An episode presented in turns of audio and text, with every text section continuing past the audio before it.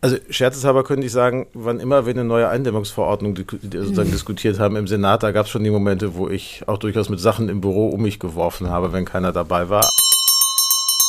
Das Konzert auf den Dächern der Lenzsiedlung. Mhm. Das waren die Dresdner Symphoniker. Leider verpasst. Mit den Alphörnern, ja. Und das war, fand ich, spektakulär in der Lenzsiedlung und, und die, auch die Reaktion der, der, der Menschen mitzubekommen, die geradezu gerührt waren. Da hatten einige Tränen in den Augen, weil sie sagten, sie hätten das gar nicht für möglich gehalten. Erstens, dass sie die Musik so berührt, aber zweitens, dass bei ihnen in der Lenzsiedlung, die ja viel tut und macht, aber immer noch nicht so beleumundet ist, wie wir uns das vorstellen würden, dass da sowas stattfindet. Ja, ich bin ja in der siebten Klasse aufgefordert worden, nicht mitzusingen, damit der Rest der Klasse den Ton trifft. Insofern, weil das, ich, ich wir tue viel. Ja ein Duett machen, wir können, aber nee, ich tue viele Dinge. Ich habe mich da seitdem dran gehalten. Ich tue viele Dinge mit Inbrunst, aber ohne Kompetenz. Das gehört dazu.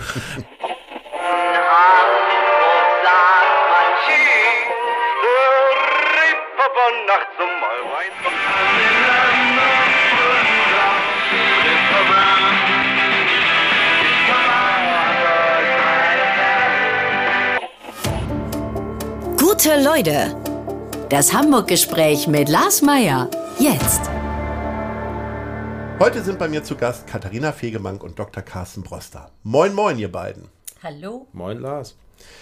Ihr habt richtig gehört, liebe Hörerinnen und Hörer, wir feiern heute eine Premiere, denn zum ersten Mal in der Geschichte dieses Podcasts habe ich zwei Gäste hier bei mir im Studio. Gemeinsam mit unserer zweiten Bürgermeisterin und Wissenschaftssenatorin sowie unserem Kultursenator blicken wir in knapp einer Stunde zurück auf das vergangene Jahr.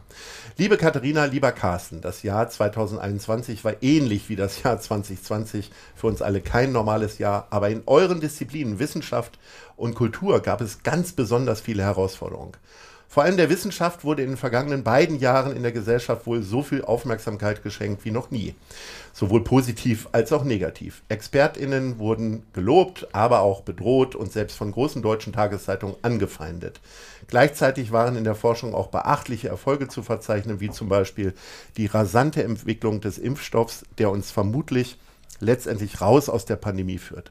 Und auch die Kultur war fast täglich Thema in den Schlagzeilen, Absagen von Veranstaltungen, Diskussionen über Maskenpflicht sowie 2G, 2G Plus und 3G-Regeln. Es war ein ständiges Sondieren und Reagieren notwendig, um die Kulturbranche in Hamburg am Leben zu halten. Ihr habt die Herausforderungen aber, wie ich es zumindest einschätzen kann, gut gemeistert und hatte trotz allem doch sicherlich auch einige schöne Momente dieses Jahr. Und damit möchte ich nun auch ganz gerne starten. Liebe Katharina, welcher Tag war der schönste Tag für dich im Jahr 2021?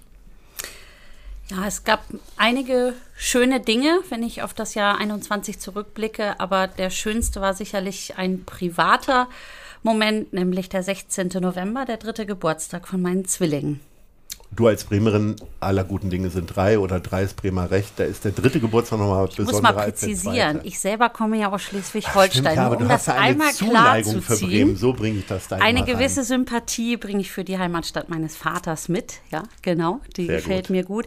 Ja, aber ähm, in diesen Zeiten, die ja besonders für Kinder auch sehr schwer sind, habe ich diesen Tag sehr genossen, weil wir auch die Gelegenheit genutzt haben, uns mit der Familie zusammen zu tun und uns zu treffen. Und das war in der ganzen unruhigen Zeit auch rundherum um Koalitionsvereinbarungen und Gespräche und viel Berlin äh, so ein Ruhemoment und einfach toll, dass Sie da sind und das ist mein größtes Glück und deshalb war das auch der schönste Tag. Carsten, du bist auch hier und das ist unser schönstes Glück jetzt hier in diesem Moment. Was war denn aber dein größtes Glück in diesem Jahr, also dein schönster Tag? Ich habe versucht zu sagen, gerade eben. Nein, aber ähm, nein, tatsächlich der 15. Juli ist es, glaube ich, gewesen, nämlich der Tag der Eröffnung des Kultursommers in Hamburg. Das war einerseits ganz großartig, es schien die Sonne, es war warm, wir standen mit Udo Lindenberg, Corny Lippmann und anderen auf der Bühne und man merkte, es geht wieder was und da gab es so einen Moment später am Abend, da saßen wir mit zehn Leuten, ich glaube, das durfte man damals, sozusagen jeweils fünf auf einer Bierbank einander gegenüber und stellten fest, wir berühren uns beim Nebeneinander sitzen. Und das war so ein Moment, der völlig unwirklich war, aber uns allen auffiel, das haben wir schon ewig nicht mehr gemacht und das fühlt sich irgendwie total großartig an. Also das war so ein Moment, der daran erinnerte, wie schön das einfach ist, in Gemeinschaft zu sein und der hilft auch manchmal jetzt noch, wenn es wieder gerade anders ist. Das war aber auch echt ein toller Tag, vor allem der Auftakt dann in den Kultursommer, der war ja Grandios, da habt ihr richtig einen rausgehauen, Carsten. Ja. Gutes Wetter in der Kultur, möchte Das ich Ding sagen. ist so groß. einen rausgehauen, hätten wir ja. gewusst, wie groß das wird, hätten wir das nie gemacht. Insofern war das schon gut, dass wir das hinterher herausgefunden haben. So, jetzt haben wir schon mal was aus dem Juli gehört, aus dem November. Wir fangen jetzt mal vorne an im Januar und äh, arbeiten uns so ein bisschen so an den Nachrichten ab, die so in den Monaten, vor allen Dingen Hamburg spezifisch, äh, relevant waren. Und ähm, da fangen wir natürlich an mit einer Sache, die äh, mit Mensch Hamburg zu tun hat. Denn ganz am Anfang des Jahres gab es dieses wunderbare Panini-Album Team Hamburg. Eine Idee von Oliver Wurm und Alexander Böker, die das quasi für Mensch Hamburg gemacht haben. Äh, wir haben viele prominente Leute dort äh, versammelt, äh, die uns sowohl ein Maskenfoto als auch ein Foto ohne Maske zugeschickt haben, was wir dort äh, eingeordnet haben. Viele, viele Leute haben Bilder gekauft und es kamen über 150.000 Euro äh, zusammen. Jetzt ist meine Frage an euch, was habt ihr für Sammelleidenschaften? Weil wir wollen euch auch ein bisschen kennenlernen, wir wollen nicht nur durch das Jahr gehen, sondern auch noch mal so ein paar Einschätzungen von euch bekommen.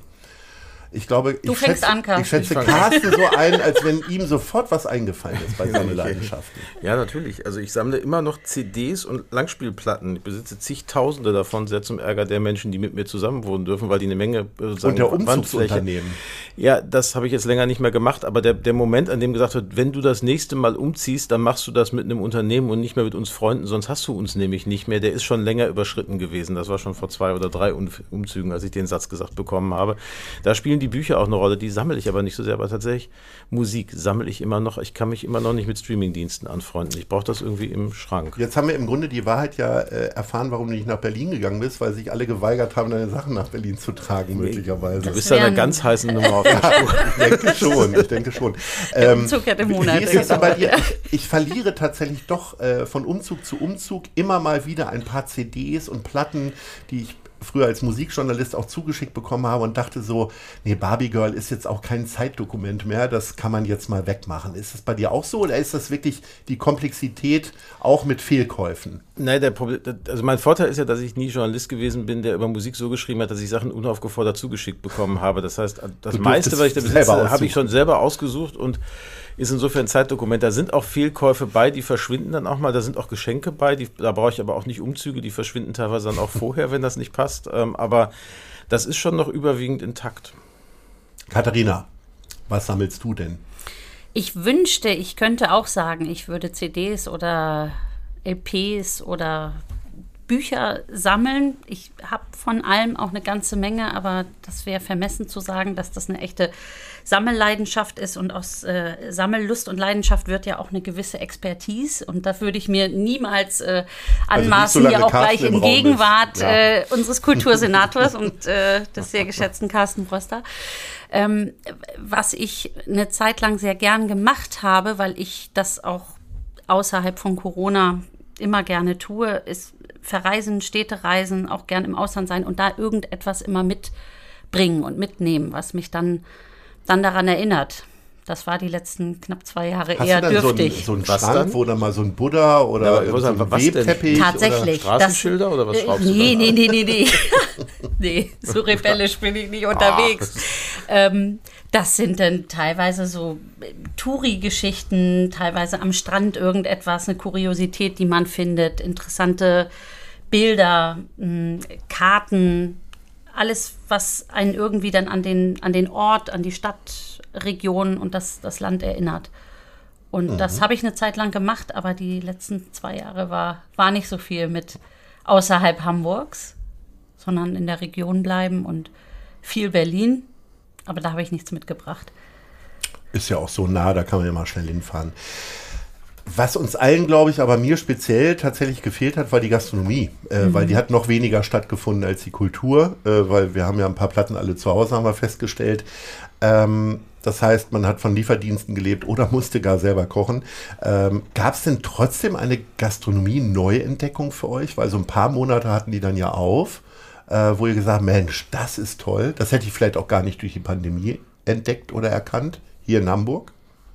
Ja, ich habe sogar zwei in unmittelbarer Rathausnähe, weil ich tatsächlich viel äh, im Rathaus gewesen bin, wenn ich nicht in der Behörde war.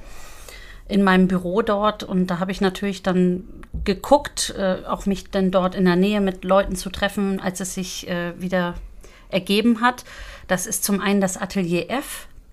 Das ist, wenn man aus dem Rathaus äh, raus, da in diesen neuen Komplex, also mhm. direkt, direkt neben, neben dem Rathaus, so deutsch-französische Küche, ganz entspannte Atmosphäre. Und da kann man sich auch wirklich ganz gut mal mit Kollegen, mit Freunden treffen, auch nach Feierabend noch oder eben zur Mittagszeit.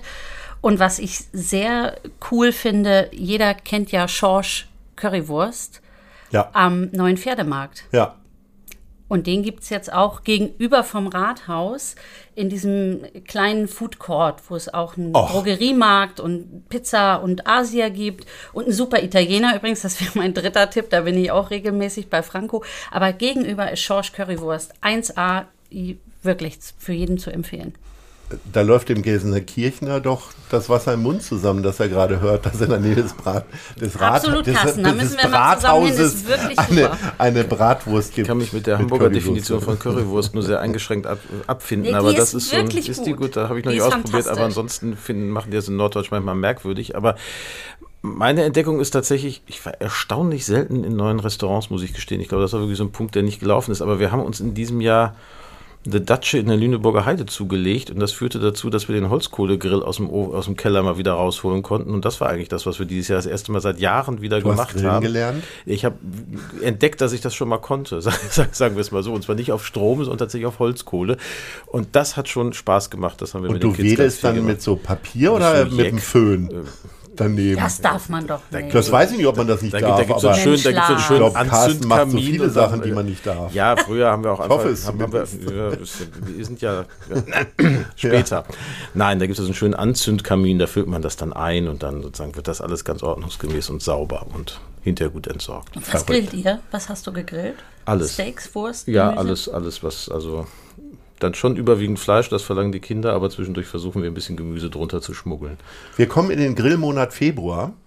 ähm, da war die in Hamburg da ist das teilweise nicht so groß anders als An, und durchgrillen. Ja, das muss man. Da war eine Nachricht, im Garten heißt Da war eine Nachricht, dass Fabio Del Masi äh, den Rückzug aus der Politik ankündigt und Katja Suding hat dann auch ihre politische Laufbahn zum Ende des Jahres hin äh, beendet.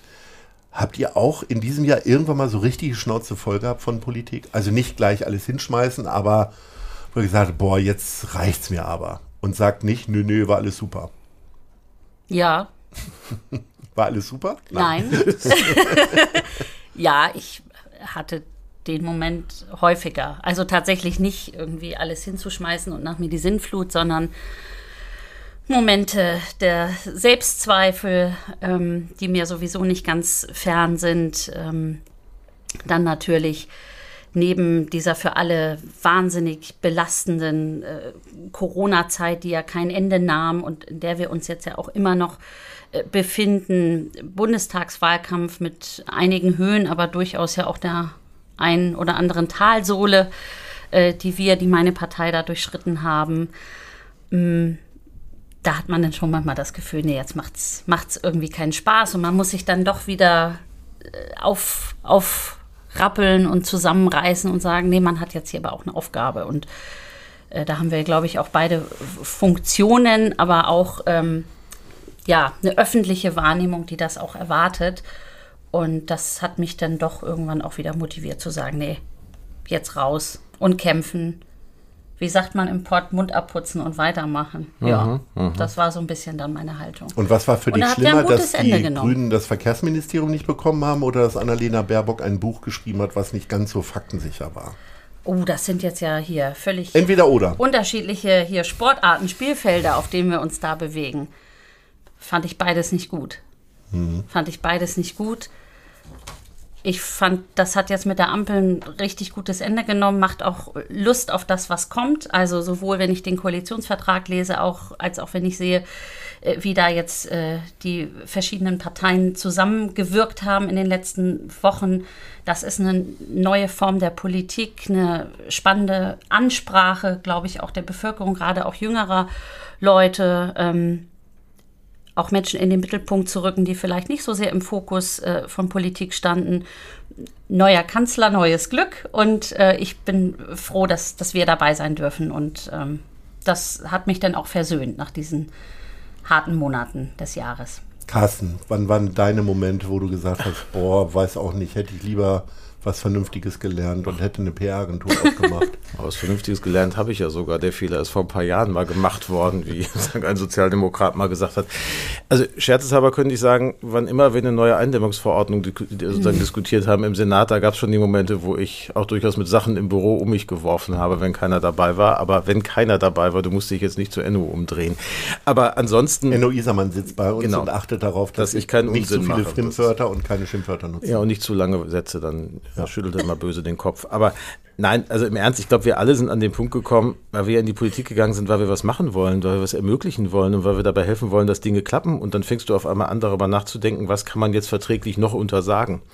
Das ist so, also hätte mir jemand mal vor zwei Jahren oder drei, drei, Jahren gesagt, du bist mal der Senator, der eine Unterschrift leistet dafür, dass alle Theater, alle Museen, alle Konzertsäle, alle Clubs dieser Stadt zumachen und du führst nachts Telefonate in den Clubs, dich anbetteln, zugemacht zu werden, weil sie beim ersten Mal noch nicht dabei waren. Das sind Momente, die brauchst du nicht. Und da fragst du dich natürlich schon, was bringt das?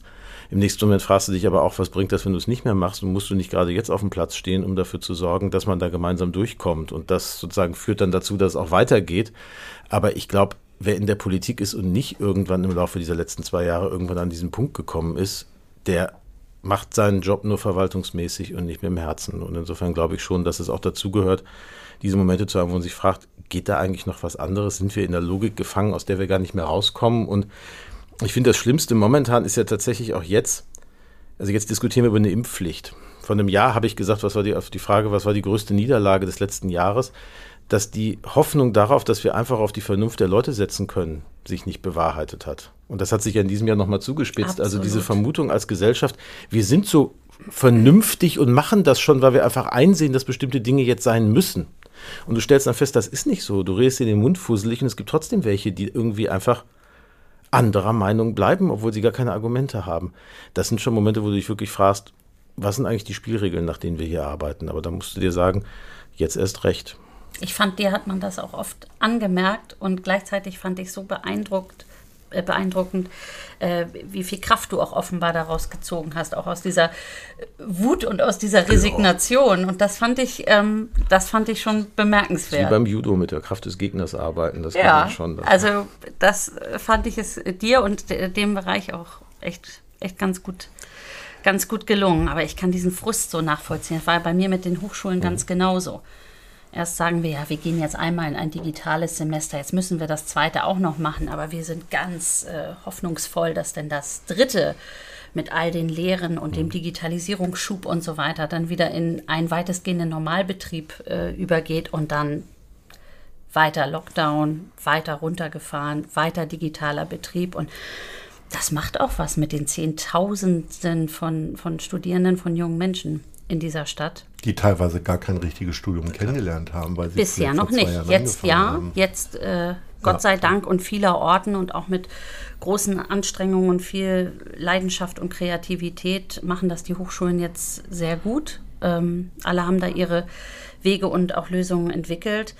Aber das sind äh, wirkliche Talsohlen, die wir da gemeinsam durch, durchschritten haben. Und weil Carsten gerade die Impfpflicht angesprochen hat, das ist richtig so ein bisschen was wie eine, wie eine Niederlage. Auch ich habe mich öffentlich vor, naja, Anfang, wann, wann kam das auf mit dem Impfen? Ja, genau, Anfang, Anfang letzten Jahres. Und äh, auf die Frage hin, brauchen wir denn eine Impfpflicht, habe ich auch recht selbstbewusst gesagt, nein, weil ich dann die ganzen Debatten rund um Impfneid und wer ist eigentlich wann dran und der Streit, äh, kann ich nicht aus der Prio-Gruppe raus und früher. Und da dachte ich, okay, wenn wir diese Debatte jetzt haben, dann wird das ja laufen wie geschnitten Brot, wenn endlich genügend Impfstoff da ist. Und nur noch eine Frage der Zeit, bis wir wirklich die sogenannte Herdenimmunität, die ja in den Prozenten auch immer hochgesetzt wurde, erreicht haben.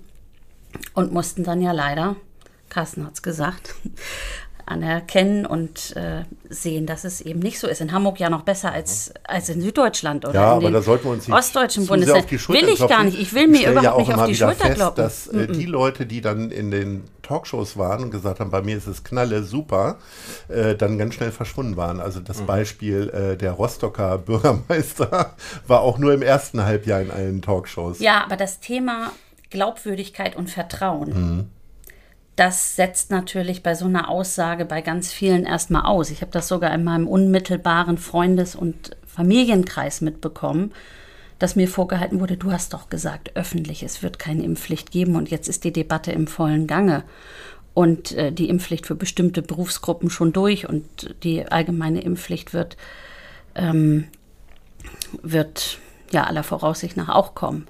Und da auch dann zu sagen, dass man im Lichte der damaligen Erwartungen die Hoffnung hatte, dass es anders sein würde und auch für sich zu sagen, ja, das war wohl ein, ein Fehler, das so offen, offen ja, gesagt zu haben. Das gehört denn eben auch dazu zum politischen das, Geschäft. Aber wenn wir das gut machen, dann lernen wir ja genau daraus ja, auch als Politik. Ich. Also dass wir ja. eben nicht so tun, als ob wir die Weisheit mit Löffeln gefressen haben, sondern uns tatsächlich auch korrigieren, weil wir selber hoffentlich ein bisschen mehr wissen als die meisten Bürgerinnen und Bürger, aber in so einer Situation beileibe nicht alles. Ich meine, ich habe am Tag vor dem Lockdown Light, das war jetzt 2020 noch gesagt, gehen Sie in die Elbphilharmonie, gehen Sie in die Staatsoper, da sind Sie sicherer als zu Hause. Stimmt, was von den Inzidenzwerten her stimmte, was trotzdem sich am Tag danach als überholt erwiesen hat und auch damit muss man ja. dann umgehen irgendwie. Ist halt so.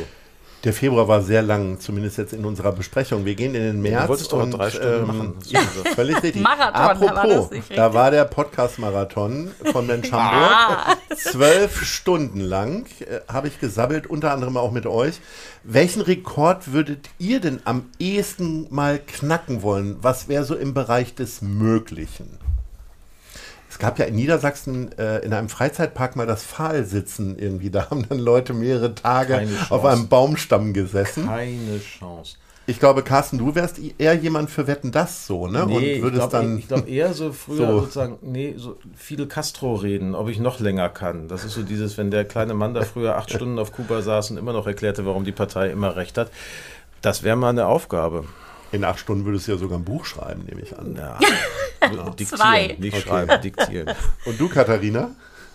Ähm, Im Wasser bleiben. Oh. Kaltes oh. oder warmes? Boah. Ja? Fast egal. Ja also warm ist okay, aber auch kaltes Wasser. Ich bin ja ein totaler Wassermensch. Ja. Und Ganz in Blau gekleidet da heute. würde ich, ja, ja, kleine Wasserfrau. Ähm, das, das würde ich mir, mir zutrauen. Also ich bewegend oder beinstrampelnd oder auf dem Rücken liegend, ja, lange, lange im Wasser bleiben, das wäre wär so ein Rekord, den ich mir zutrauen würde. Im April feierte die Hafen City 20 Jahre. Und mhm. wenn ich Hafen City höre, dann muss ich immer über die für mich relativ verunglückte Architektur denken, weil ich immer so denke, dass die Raststätten in Holland irgendwie weitaus kreativer gestaltet sind als manche Klötzchenbauten. Was habt ihr denn für so ein Bauchgefühl bei der Hafen City? Ich meine, als Repräsentanten der Stadt werdet ihr sicherlich irgendwas Positives finden, nehme ich an. Also kein Raststättenvergleich. ja, das, äh also meine Vorgängerin hat ja mal den bösen Satz geprägt, die hat da ja mal gewohnt eine Zeit lang und ist dann weggezogen und hat gesagt, sie kann nicht mehr länger in einem Stadtteil wohnen, in dem das kulturelle Zentrum der Edeka ist. Und jetzt muss man sagen, der ist, ist, ja auch noch nicht mal mehr. Mhm. Dafür gibt es mittlerweile aber Kultur in der, in der Hafen ja. City. Ich glaube, so ein paar der Vorurteile, die wir in der Stadt haben, haben auch was damit zu tun, dass so ein Stadtteil wächst und entsteht und dass der auf der leeren Fläche entstanden ist und dass das, was wir sonst so an gewachsenen Strukturen mögen, einfach sich jetzt erst ergeben muss.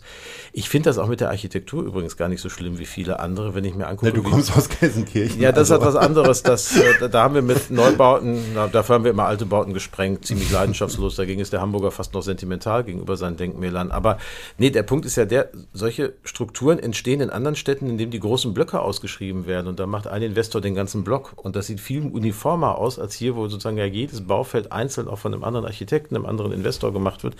Ich glaube, das wird in 10, 15, 20 Jahren ein unglaublich lebendiger Stadtteil sein, wenn die Leute, die da jetzt noch hinziehen, alle wohnen. Und wenn die da wirklich wohnen. Ja, also die, die Wohnungen sind ja alle verkauft, aber abends sind keine Lampen an, weil es sind Spekulationsobjekte. Äh, ne? Aber es ist noch ein neuer, es ist ja. ein junger Stadtteil und ich bin ja ein Mensch, der der Leidenschaft, aber auch der immer sagt, mutig sein und ähm, vor allem auch mal Visionen entwickeln. Und ich finde, an der Hafen City sieht man, dass dort eine stadtentwicklungspolitische Vision, Vision nach und nach Realität wird. Über Architektur lässt sich wie über vieles andere streiten. Ich finde es auch gar nicht so schlimm, wie es immer viel beschrieben wird. Ich bin auch ganz gerne da. Äh, ich fand es äh, einmal krass, das schon ein paar Jahre her. Da stand ich in einer der Straßen und es war ein bisschen windig. Also es war im Rest der Stadt ein bisschen windig. Und da also zog das irgendwie durch wie so ein, wie so ein halber Tornado. Da dachte ich, okay, das äh, hängt jetzt hier an der, der Höhe und den, den Fluchten und der, der Anordnung. Aber die Idee aus Brach- bzw. Hafenfläche Stadt zu machen, das finde ich nach wie vor genial. Großartig, definitiv. Und ja. Das müssen wir weiter unterstützen und da passiert ja jetzt auch was. Also, dass man lange nur nach dem äh, Höchstgebotsverfahren vergeben hat, aber jetzt auch die Bodenpolitik der Stadt, um ein bisschen politisch auch zu werden, äh, die letzten Jahre Endlich verändert hat, mal. das finde ich total richtig. Das teilen wir ja auch alle, äh, dass die Durchmischung vorankommt, das Leben nicht nur mit Kultur, sondern auch vor allem mit jungen Familien. Es ziehen unglaublich viele Familien in die Hafen City. Äh, Diskussionen um Kitas und Schulen, die wir da haben. Und äh, von daher toller Stadtteil. Ja, wir sind im Hafen, bleiben wir. Im Mai ist der Hafengeburtstag. Mal so in einem Satz nur mal. Wie sehr habt ihr denn den persönlich vermisst? Darf man das sagen, wenn man, also ich zum Beispiel meide ja so Menschenaufläufe auch außerhalb von Corona-Zeiten. Dom oder so gehe ich dann auch eher so an den Randzeiten. Wie ist das mit euch? Es gibt 364 Tage im Jahr, an denen ich den Hafen lieber mag. Ja, okay. Und du in einem Satz, Katharina? Hm, ich mag den schon, den Hafengeburtstag. Ähm, ja, du bist so ein Schunkeltyp, ne? Ja, ich komme ja aus einer Schleswig-Holstein, kleinen Stadt, wie eben schon mal ja, gesagt. Da wird da ja ist traditionell mir geschunkelt in Schleswig-Holstein. Na, aber Feuerwehrfest, Schützenfest und so weiter ist mir ein bisschen in die Wiege gelegt worden. Und ich vermisse so ein bisschen die Tradition oder ich habe sie vermisst. Also Rigma Rigmas, äh, dort mhm. gemeinsames Essen und ähm, ja, Schiffe gucken. So, wir haben eine, eine Rubrik haben wir übernommen von den normalen Sendungen. Was ist schon normal in dieser Zeit? Aber äh, das sind die Fragen der anderen Leute. Und wir haben eine ähm, Freundin des Hauses gefragt, ob sie vielleicht eine Frage an euch hat. Machen das mal an. Hallo, liebe Katharina, lieber Carsten. Hier ist Simone Buchholz. Ähm, ja, ein Großereignis 2021 war ja das Einer kommt Festival.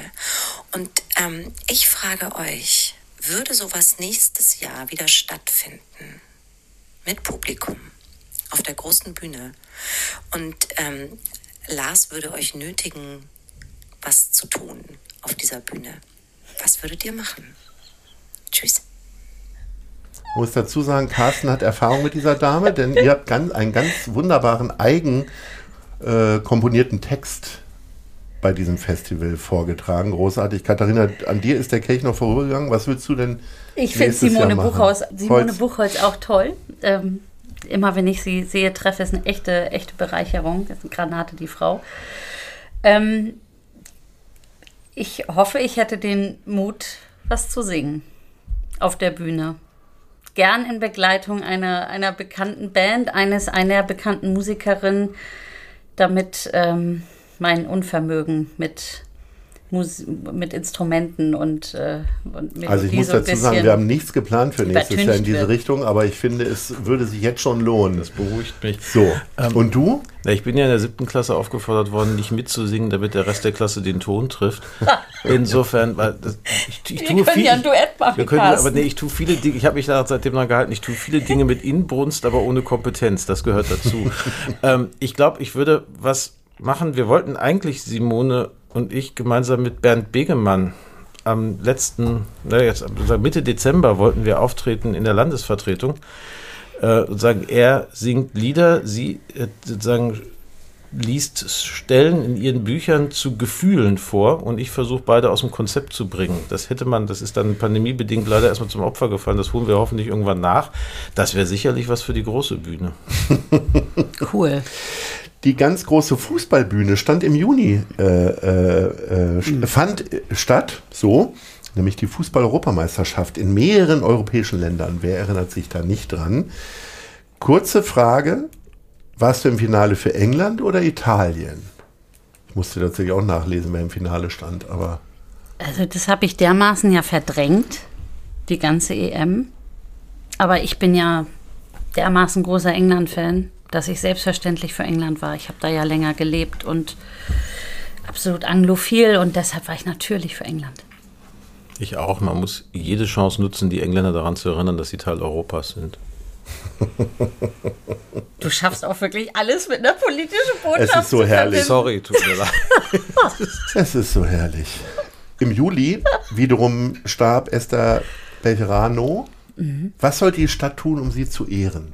Also wahrscheinlich habt ihr da schon jetzt häufiger drüber nachgedacht, aber ja, ihr ja könntet jetzt noch mal Wir haben jetzt gerade ja. aktuell tatsächlich äh, was, was getan.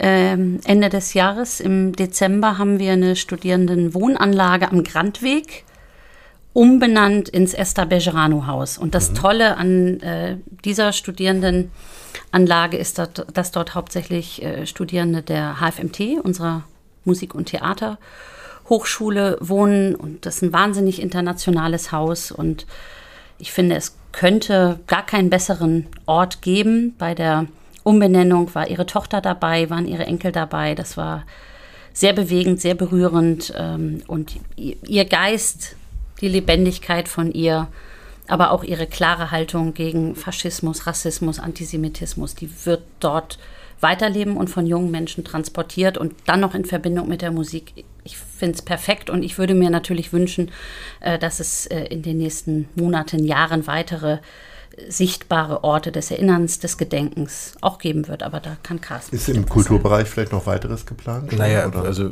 gerade diskutieren ja die Fraktionen darüber, welche Straße oder welchen Platz in der Stadt man nach ihr benennen kann. Das geht ja in Hamburg nach den Regularien immer erst zwei Jahre nach dem Tod. Vorher ja. wird nicht benannt. Insofern ist noch ein bisschen Luft zu diskutieren. Und natürlich soll es jetzt auch eine Straße oder ein Platz sein, der oder die entsprechend Sichtbarkeit haben. Das ist insofern ein Thema, an dem wir noch arbeiten. Aber ich glaube, das ist einfach ganz wichtig, dass wir jemanden wie Esther Bejarano tatsächlich auch im Stadtbild sozusagen verewigen an der Stelle, weil sie wirklich so unfassbar beeindruckend gewirkt hat, äh, wie Katharina das gerade gesagt hat, ihr Kampf gegen Antisemitismus, gegen Rassismus.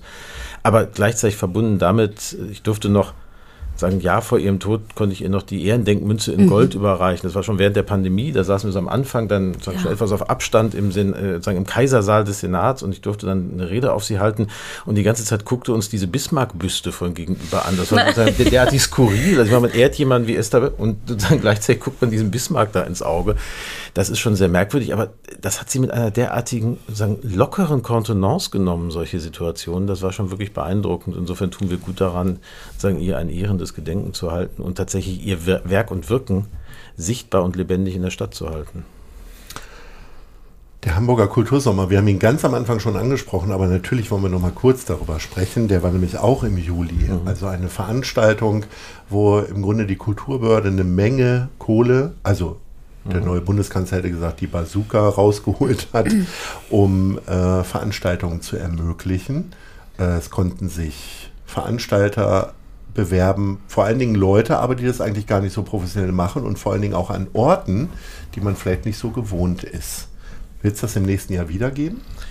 Wir diskutieren noch vermutlich, muss man ehrlicherweise sagen, in der Form nicht nochmal, weil das schon, glaube ich, auch von der Einmaligkeit gelebt hat und davon, dass da so ein Ventil durch diesen langen Lockdown zu war.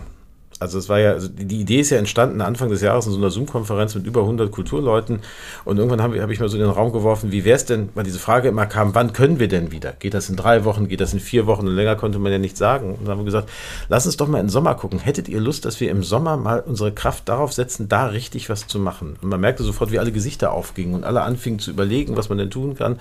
Und dann hat sich das in so einem Prozess entwickelt, der sozusagen sich selbst an sich berauscht hat und das wurde immer größer und immer mehr und am Ende irgendwie 180 80.000 Besucher, 1800 Veranstaltungen, 55 Stadtteile, also ein irrsinnig großes Ding.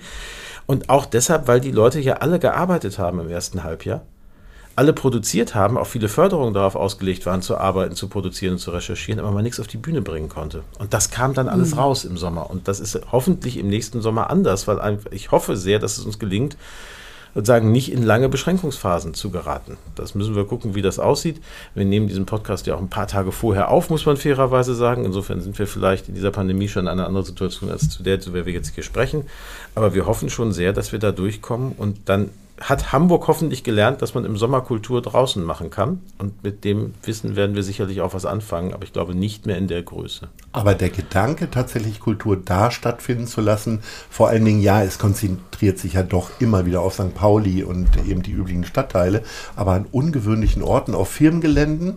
Klar. Katharina, also wie wäre es bei dir in der Wissenschaftsbehörde mal so einen kleinen Einlage ja, von dir? Ob jetzt oder in der Behörde selbst das so spannend ist, weiß ich gar nicht. Aber wir haben natürlich sensationelle Orte, sei es auf dem Desi Campus, der ja sowieso mhm. wahnsinnig spannend ist, wo sich eigentlich wöchentlich was verändert, die Baustellen wachsen oder, oder weiter wandern. Da es übrigens auch schon Kooperationen mit Kunst mhm. und Kultur gibt, die wahnsinnig mhm. spannend sind.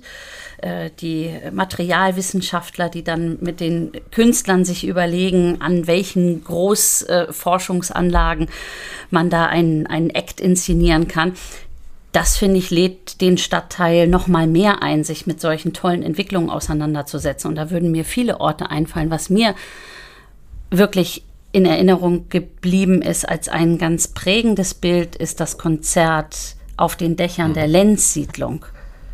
Mhm. Das waren die Dresdner Symphoniker. Leider verpasst. Mit den Alphörnern, ja. Und das war, fand ich, spektakulär in der Lenz-Siedlung und, und die, auch die Reaktion der, der, der Menschen mitzubekommen, die geradezu gerührt waren. Da hatten einige Tränen in den Augen, weil sie sagten, sie hätten das gar nicht für möglich gehalten. Erstens, dass sie die Musik so berührt, aber zweitens, dass bei ihnen in der Lenzsiedlung, die ja viel tut und macht, aber immer noch nicht so beleumundet ist, wie wir uns das vorstellen würden, dass da sowas stattfindet. Ja, da gab es tolle kleine Momente. Es gab in, im Hamburg-Journal einen wunderbaren Film, den sie gezeigt haben, weil es gab so eine Puppen- Oper, also Puppentheater, Oper, die stattgefunden Stimmt, hat in Rotenburgs ja. Ort vor ja. glaub, einem, einem Butni oder sowas. Und im Hintergrund sagen in der Siedlung, sah man, wie die Polizei gerade einen Einsatz fuhr. Stimmt, also ja. in so einer Wohnung klingelte drei, vier Leute in Uniform da rein und unten saßen im strömenden Regen Hamburger Kultursommer sozusagen Familien mit ihren Kindern und guckten sich das an und waren völlig beseelt, was da auf einmal geht. Und das bleibt ja, dafür brauche ich auch keinen Kultursommer. Also einfach dieses diesen Pioniergeist, solche Orte zu bespielen, zu entdecken, zu besetzen, auch um zu sagen, das sind eben nicht nur Orte, die wir durchkommerzialisieren oder die wir Verkehr überlassen, sondern Orte, an denen wir uns treffen als Bürgerinnen und Bürger und gemeinsam uns als kulturvolle Menschen begegnen. Das ist doch großartig.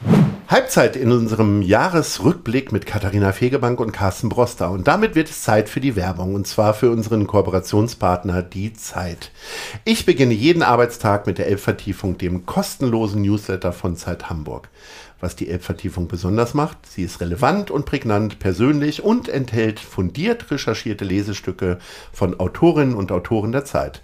Alle wichtigen Infos rund um Hamburg findet ihr auf www.zeit.de slash Elbvertiefung oder von montags bis freitags um 6 Uhr im E-Mail-Postfach. Klickt mal rein. Es geht jetzt weiter musikalisch und vor allem mit etwas Großartigen. Die Frage von Tobi Schlegel. Hallo liebe Frau Fegebank, moin lieber Herr Broster, Tobi Schlegel mein Name und mein absoluter Lieblingssong in diesem Jahr 2021 war natürlich Neues von der Band Die Ärzte. Und mich würde jetzt einfach mal brennend interessieren, was war eigentlich Ihr Song des Jahres? Und ich glaube der liebe Lars, der würde sich sehr, sehr freuen, wenn Sie ihm diesen Song, Ihren absoluten Lieblingshit, auch vorsummen würden. Viele Grüße und jetzt wird hoffentlich gesummt. Ihr Tobi Schläger. Soll ich beginnen? Ladies first. Soll ich summen oder soll ich versuchen du zu singen? Weil singen. ich glaube, wenn ich summe, ich kann es ja mal machen. Ich weiß gar nicht, ob man es dann erkennt.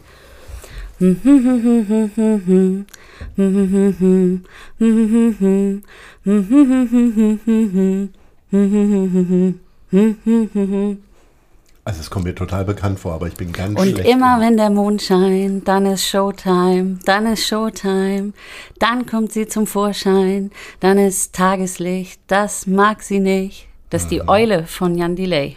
Oh, oh, stimmt, da ist noch ganz viel Klanggewitter drumherum, das fehlte natürlich. Du hast es ja sehr anplagt, aber Großes Kompliment. Carsten, ich, ich fürchte, ich, du ja, musst jetzt nachlegen. Aber das habe ich ja geschworen, seit der siebten Klasse nie mehr gesungen, wenn andere Menschen im Raum sind. Es wäre mal wieder Zeit. Du musst nein, rezitieren. Keiner, nein, keiner hat mit ABBA gerechnet und die haben auch irgendwann wieder gesungen. Ja, und hat es ihnen gut getan?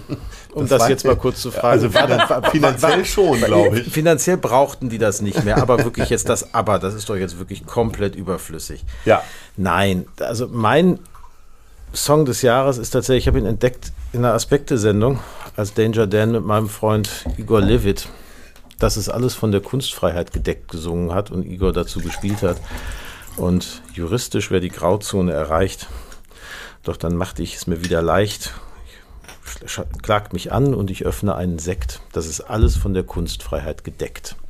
Das finde ich ist eine Ansage in diesem Jahr gewesen und die brauchte es ganz dringend in unserer Gesellschaft. Ich kann mit beiden Künstlern sehr gut leben, die ihr ausgesucht habt, aber äh, ich neige und natürlich auch äh, mit den Ärzten, äh, die Tobi ausgesucht hat. Aber äh, Danger Dan ist tatsächlich auch meins und ich bin okay. froh, dass auch ich das gut. hier ein bisschen in der Hand habe und jetzt einfach weitermachen kann und nicht so Schade. singen muss. Eigentlich Schade. unfair, ne? Im August fängt tatsächlich die heiße Phase äh, des Bundestagswahlkampfs an. Jetzt mal Hand aufs Herz. Im Vorfeld haben mir immer mal wieder Senatoren gesagt, na klar stehe ich in der Fußgängerzone. Habt ihr so richtigen Haustürwahlkampf oder ähnliches gemacht? Hast, Aber Carsten, hallo. hast du Radieschen verteilt für die SPD? Nein. Oder? Nein. Luftballons und Kugelschreiber. Nee, tatsächlich, ich habe hab dieses Jahr tatsächlich in echt keinen einzigen Straßenwahlkampf gemacht. Ich habe permanent Veranstaltungen in ganz Deutschland gemacht, überwiegend digital, weil mein Job dann war, mich um die Künstlerinnen und Künstler zu kümmern. Und das habe ich irgendwie auch überall gemacht. Aber dadurch waren dann die Samstage alle schon weg und all diese schönen Anfragen. Kannst du dahin kommen? Kannst du dahin kommen? Musste ich immer absagen mit, nee, ich bin schon da und da und da. Deswegen habe ich tatsächlich zu meiner Schande in Hamburg kein einziges Mal für die Landesorganisation irgendwo vor einem Supermarkt gestanden, wie in allen Wahlkämpfen zuvor. Das kommt jetzt ins Klassenbuch und ja. äh, ich würde sagen, das holt Da stand übrigens schon mal in der Schule, also Carsten Broster kommt in die Hölle. Das hatte ich. Oh. oh. oh. Also, da ging Aber nicht deswegen. Also nee, nicht, hatte, weil du einmal nicht im Straßenwahlkampf warst. Sagen, Vertretungsunterricht, ja, Religion, aber anderes Thema. Ich habe ja eben äh, gesagt, dass es auch schwierige Zeiten und Momente im Wahlkampf gab, aber Straßenwahlkampf, das erdet mich, das brauche ich. Und ich bin ja schon auch ein Wahlkampftier und ich habe da wirklich nichts ausgelassen. Also Standschichten geschoben, in fünfte Stöcke hochgelaufen und Haustürwahlkampf gemacht. Tatsächlich auch die ein oder andere, aber nicht so viel wie sonst, weil ich ja nicht im Fokus als Kandidatin stand, aber auch die ein oder andere äh, Veranstaltung, Pressetermine mitgemacht und natürlich mit unseren Kandidaten mitgefiebert. So, und dann war sie im September, war es dann soweit. Da gab es dann die Bundestagswahl. Wie viele habt ihr so rundherum geschlafen? Hat euch das persönlich irgendwie auch, also selbst ich habe ja mitgefiebert und geguckt, was da so passiert. Wie sehr lässt man sich das, wenn man dann Profipolitiker ist? Ich bin ja nur so Hobby, so wie viele Bundestrainer auch ähm, es ja gibt. Ähm, habt ihr von dem Samstag auf den Sonntag einfach ganz normal gut geschlafen oder warst du so fertig, weil du ständig im fünften Stock gelaufen bist? Oder? Anders als der Bürgerschaftswahlkampf. Mhm. Ähm, stand ich ja diesmal nicht so ganz im Fokus. Also ich stand gar nicht im Eigentlich Fokus bei nicht, diesem ja. Bundestagswahlkampf und deshalb mhm. habe ich gut geschlafen, wenn es um Wahlkampfdinge geht. Wir haben ja eben über andere Dinge gesprochen, die unser Gemüt eher aufgewühlt haben, also Corona-Krisenmanagement und äh, Fragen, die mein Ressort, meine Themen betreffen, natürlich, die wühlen dann auf, aber das war diesmal nicht der Wahlkampf. Gar nicht. Carsten. Das kam dann, Entschuldigung, ja. äh, das kam dann erst danach. Da waren wir auch beide beteiligt in den Verhandlungen. Und da muss ich sagen, das war schon eine ziemlich fordernde Zeit. Da nachts um fünf, halb sechs und die Bahnverbindung nach Berlin dauerte ja viel länger als sonst. Und dann war immer nicht klar, muss man über Nacht bleiben und kommt man zurück. Ähm, also das waren sehr, sehr intensive vier bis sechs Wochen nach der Wahl, aber hochspannend auch. Aber so bis zur Wahl hin, Schlaf Kontingent. Da war alles gut. gut. Gut ausgereizt, ja. Carsten, du hast im September auch noch gut geschlafen? Ja, das Schlafkontingent war deswegen nicht so gut, weil ja in der Woche vorher Reeperbahn-Festival war ah, und es ging ja bis Samstagabend. Insofern habe ich auch zwar ein unfassbare Sachen. Das ist sozusagen Kultursenator halt. Ne? wenn schon mal was ist, muss man es mitnehmen. Nein, da, das war schon, also deswegen habe ich äh, sozusagen wenig geschlafen in der Nacht vorher, aber wegen des Wahlkampfs nicht. Und dann bin ich am, am Sonntag nach Berlin gefahren und habe dann in Berlin sozusagen den Wahlabend verbracht ja. und da Freunde getroffen. Das, das war einfach total nett, dann Menschen wiederzusehen. Aber man merkte ja schon, dass diese These von Olaf Scholz und seinem Umfeld, wenn die Leute aus dem Urlaub wiederkommen und auf, dann merken die erst, dass die Merkel nicht mehr da sein wird. Und dann gucken sie sich um und fragen sich, wer soll das denn dann machen? Und dann erst fällt ihnen auf, dass das vielleicht mit Olaf das, die, die richtige Variante ist, dass die sich bewahrheitet hat. Und insofern sagen, kann man auch dann, je näher man an den Wahltag kam und je mehr man feststellte, dass dieser Trend, der sich da zeigt, in diesem Momentum, dass das stabil ist, desto besser kam man auch mit wenig Schlaf aus. Wir springen in den Oktober. Die Koalitionsverhandlungen haben wir schon äh, angerissen, weil wir ein bisschen in der Zeit hinterherlaufen, sind wir sofort beim Nobelpreis. Denn Hamburg ist quasi Nobelpreis geworden mhm. im Oktober. Äh, Professor Klaus Hasselmann. Jetzt vielleicht mal nicht so eine ganz politische Antwort. Wie wichtig ist so ein Preis für die Stadt und dann auch für die Uni Hamburg, Katharina? Total wichtig. Das ist eine unglaubliche Auszeichnung. Das ist die höchste Anerkennung im Wissenschaftsbetrieb und das ist die Ernte von der Saat, die vor vielen Jahren, wenn nicht sogar Jahrzehnten in dem Bereich, nämlich der Klimaforschung, von der wir alle wissen, dass sie unglaublich wichtig ist, um uns irgendwie noch auf den 1,5 Grad auch zu schubsen, wenn wir auch die Wissenschaft und die Erkenntnisse ernst nehmen, die aber hier in Hamburg eine echte Größe und eine echte Nummer ist. Und das, das wissen oder wussten vielleicht bis dahin viele überhaupt nicht. Wir haben das einzige Exzellenzcluster im Rahmen des Exzellenzwettbewerbs hier in Hamburg rund um die Klimaforschung. Keine andere Stadt, weder Potsdam noch Kiel noch Bremen, ist erfolgreich gewesen. Und das hängt natürlich damit zusammen, ist jetzt doch eine sehr politische Antwort, dass wir äh, versucht haben, auch die letzten Jahre gemeinsam und äh, Erfolg hat immer viele Mütter und Väter, aber auch die die Rahmenbedingungen zu verbessern. Und deshalb freut mich das außerordentlich, dass äh, äh, Klaus Hasselmann äh, jetzt in diesem gesegneten äh, Alter mit dem Nobelpreis für Physik ausgezeichnet wird. Ist wirklich großartig. Carsten, siehst du Möglichkeiten, den vielleicht Literaturnobelpreis oder den Grammy oder den Oscar mal nach Hamburg äh, zu holen? Also ich meine, werden ja sozusagen die Nachwuchs-Oscars regelmäßig an die, an die Hamburg Media School vor allen Dingen geholt von mhm. den dortigen Absolventen. Das ist schon mal der kleine Schritt dahin. Und ansonsten glaube ich, dass das nicht funktioniert, indem man jetzt besonders viele coole Literaturstipendien ausgibt. Also wenn wir jetzt Simone Buchholz, um dabei mal zu bleiben, einfach jetzt jedes Jahr ein Stipendium geben, dann holt sie in zehn Jahren den, den Literatur, Literaturnobelpreis. So sicherlich nicht. Aber was, glaube ich, schon hilft, ist das gemeinsame daran arbeiten, und das gilt übrigens für Wissenschaft, finde ich in gleicher Art und Weise, ein Milieu zu schaffen, in dem sozusagen Menschen, die kreativ arbeiten wollen, die wissenschaftlich arbeiten wollen, sich auch wohlfühlen. Also ich habe vor ein paar Wochen eine Plakette äh, anbringen dürfen, eine Erinnerungsplakette an dem Haus, in dem Ernst Kassierer gewohnt hat. Mhm. Sagen der einzige jüdische Rektor einer Hochschule in Deutschland in der Weimarer Republik, ein Philosoph, der hier in Hamburg 1919 schon hingekommen ist. Und der hat damals an der Hochschule, als er Rektor geworden ist, denen einen Verfassungstag verordnet, weil er gesagt hat, er will nicht, dass eine Hochschule nur so ein Ort ist, an dem die Leute forschen und sich um ihre Wissenschaft kümmern, sondern eigentlich muss das ein Ort sein, an dem auch das Gespräch über die Demokratie und die Art und Weise, wie Demokratie funktioniert, vernetzt mit Kultur, mit Stadtgesellschaften sowas stattfindet. Und wenn wir das richtig machen, dann ist eine Universität, dann sind aber auch unsere Theater, unsere Museen solche Kristallisationspunkte, in denen wir uns leidenschaftlich damit auseinandersetzen wollen, wie wir eigentlich leben wollen. Und wenn wir das gut machen, dann kommen hier auch Leute hin, die dann alle Chancen haben, alle Preise zu gewinnen. Das ist, glaube ich, fast die wichtigste Rahmenbedingung, die wir schaffen müssen, den Menschen das Gefühl zu geben, hier ist ein spannendes, intellektuelles, kulturelles Milieu. Absolut. Also die interessierten Menschen, aber die klügsten Köpfe, die kreativsten Menschen anlocken durch das, was wir versuchen, politisch auch so ein bisschen zu rahmen und zu flankieren, nämlich wie Carsten sagte, ich glaube, da sind wir uns äh, in unseren beiden Feldern auch sehr nah und auch ganz äh, einer Meinung, indem man da einfach einen, ja, einen guten Nährboden schafft mhm. und den vor allem auch erhält, auch in Krisen erhält. Das ist unser gemeinsames Anliegen und ihn weiter wachsen und gedeihen lässt. Denn ohne all das, ohne die Kultur, die Kunst, die Musik, die Wissenschaft, ist irgendwie alles nichts. Ja, und dann auch aushalten, dass wunderbare Definition von Kultur von Adorno. Jetzt muss ich einmal zitieren. Oh, komm, komm, gleich komm, mit Adorno. Kommen komm aber keine Fremdwörter. Kunst hat die Aufgabe, Chaos in die Ordnung zu bringen.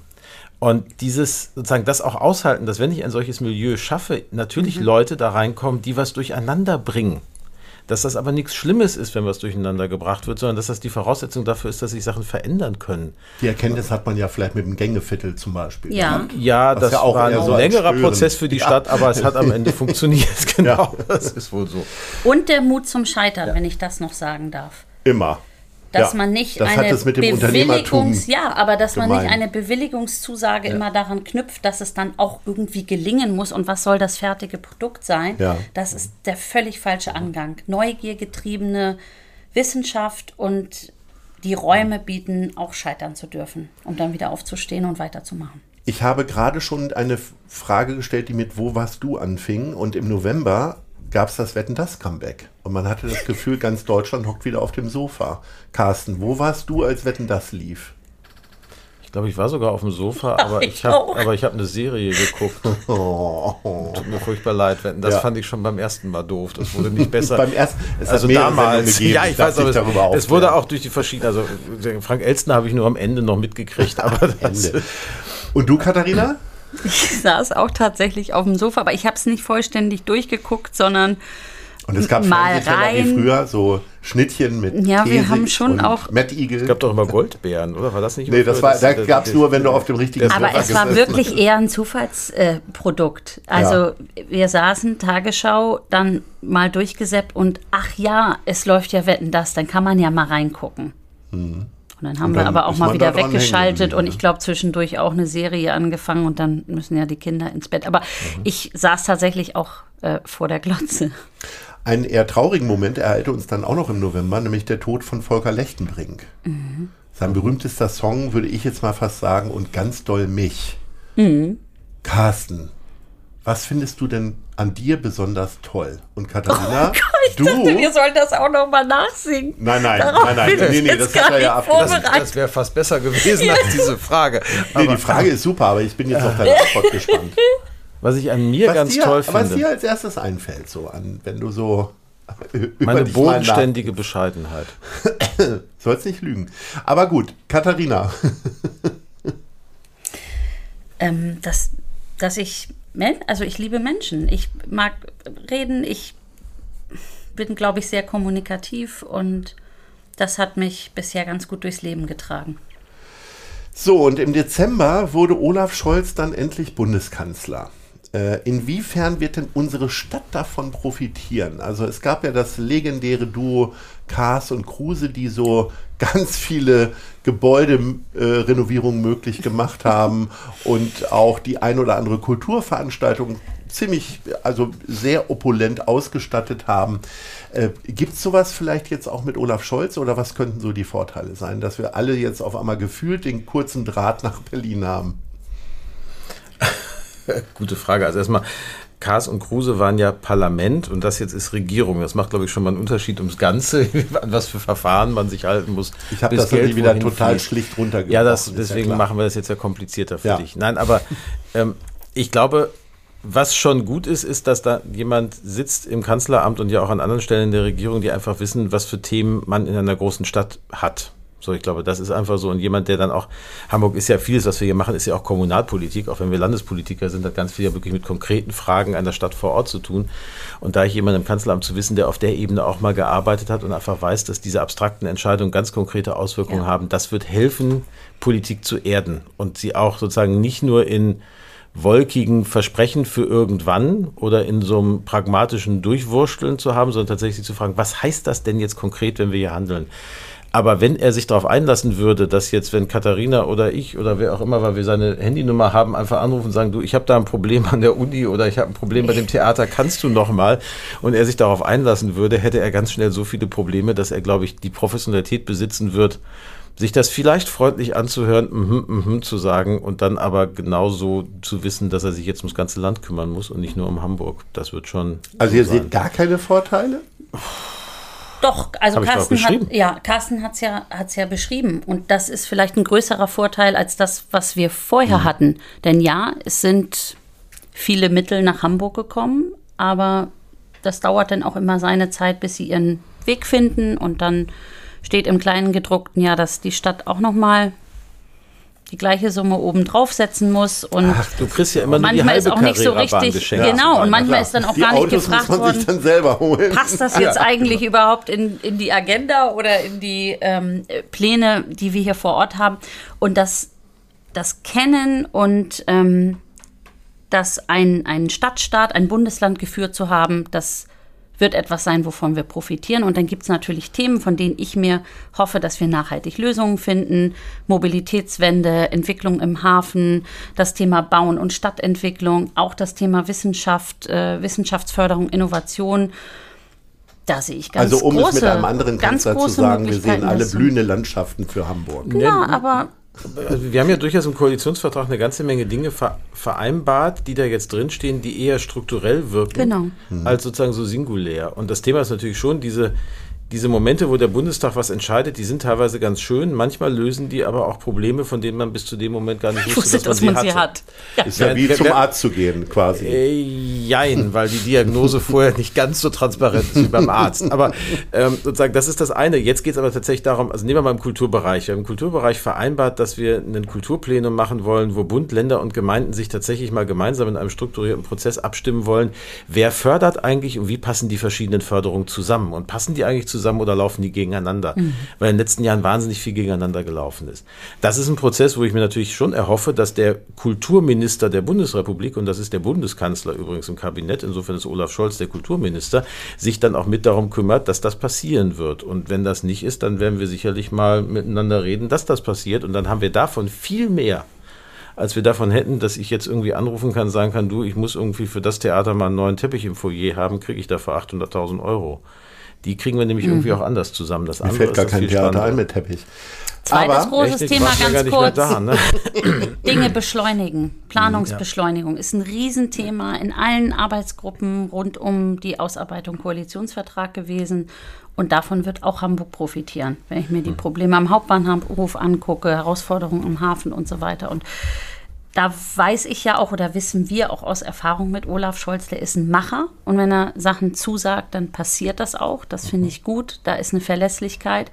Und da das etwas ist, was er sich ganz nach oben auf seinen Zettel geschrieben hat, bin ich äh, auch ganz optimistisch, dass die Länder und Kommunen davon profitieren werden. Wir sind jetzt im Galopp durch das Jahr 2021 gerast. Wir haben viele große Themen außer Acht gelassen. Ich hätte viel lieber noch ein bisschen über ABBA mit Carsten Broster gesprochen oh, und ja. äh, mit Katharina Fegebank natürlich über Vereinsfußball.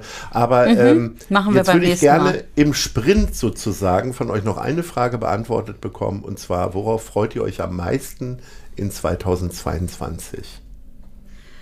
Ich hoffe, dass wir diese Pandemie, diese Elende endlich so in den Griff kriegen, dass für alle ein Aufatmen da ist und wir in eine neue Normalität äh, kommen, das Gute aus dieser Zeit äh, auch mitnehmen, aber vor allem das ganze Mühsal und das Belastende hinter uns lassen. Das ist jetzt äh, eine sehr pauschale äh, Hoffnung, aber da das so allüberlagernd und wirklich alle, ja, ausnahmslos, unabhängig von Herkunft und sonst was, ähm, so in den Würgegriff jetzt ja wieder aktuell nimmt, ist das etwas, was ich mir für mich, aber für uns äh, alle wünsche und ganz persönlich, ähm, dass es mir gelingt, besser als äh, 2021 und auch die Jahre davor, mal Räume und Zeit für mich und meine Familie zu finden und auch mal mehr als zwei, drei Tage am Stück. Carsten, wir schließen uns dem an.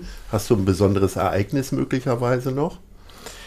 Ich hoffe natürlich, dass ich den Aufstieg des FC Schalke 04 in die erste Liga feiern darf. Im nächsten da geht es jetzt um Fußball? Da geht es um Fußball. ja. Gut, ich denke, da sind Hamburger Vereine jetzt erstmal am Zug. Mir würde ja, auch noch einer einfallen, ja, äh, den deswegen, ich ja, deswegen, mal, deswegen ich halte mich ich daran diskriminiert. Ja ich, äh, ich, möchte, ich möchte dieses Das war eine Enttäuschung, weil ich muss das, das muss ich ganz kurz noch sagen, um die, noch eine Verbindung zwischen Katharina und mir Als Schalke in den 80er Jahren nämlich in der zweiten Liga war und Bremen in der ersten war, war Bremen quasi mein Ersatzverein in der ersten Ach. Liga, mit dem ich dann mitfiebern konnte, weil ich, wenn ich dann schon mal in der ersten Liga mir jemanden aussuchen konnte, jemanden haben wollte, der auch die Chance hatte, die deutsche Meisterschaft das zu gewinnen. kann ich leider nicht ja retournieren. Schalke war es bei mir gedacht, leider ja, nie. Ähm, also aber ja Carsten ist schon mir maximal sympathisch. Es geht kaum noch sympathischer, aber jetzt gibt es noch einen Bonuspunkt. Also äh, ich sag mal, fußballpatriotisch haben wir mit euch beiden echt eine Fehlbesetzung gesagt. Aber ähm, ich, denke, ich denke, wir sind alle sehr gut unterhalten worden, teilweise auch informiert worden. Ich bedanke mich recht herzlich für die Einschätzung in das Jahr 2021. Ich freue mich, wenn ihr unseren Einladungen weiterfolgt. Es geht dann demnächst weiter mit Gute Leute das Hamburg-Gespräch freue mich sehr, dass ihr mit ruhiger Hand genauso weiter regiert im Jahr 2022 und es weiter so gut macht wie bisher. Herzlichen Dank persönlich, aber auch im Namen aller Hörerinnen und Hörer. Ahoi. Ahoi. Tschüss. Das war gute Leute. Das Hamburg-Gespräch mit Lars Meier. Von der Gute-Leute-Fabrik, der Szene Hamburg und dem Zeitverlag. Folgt dem Hamburg-Gespräch als Podcast auf allen bekannten Streaming-Plattformen. Jeden zweiten Montag neu.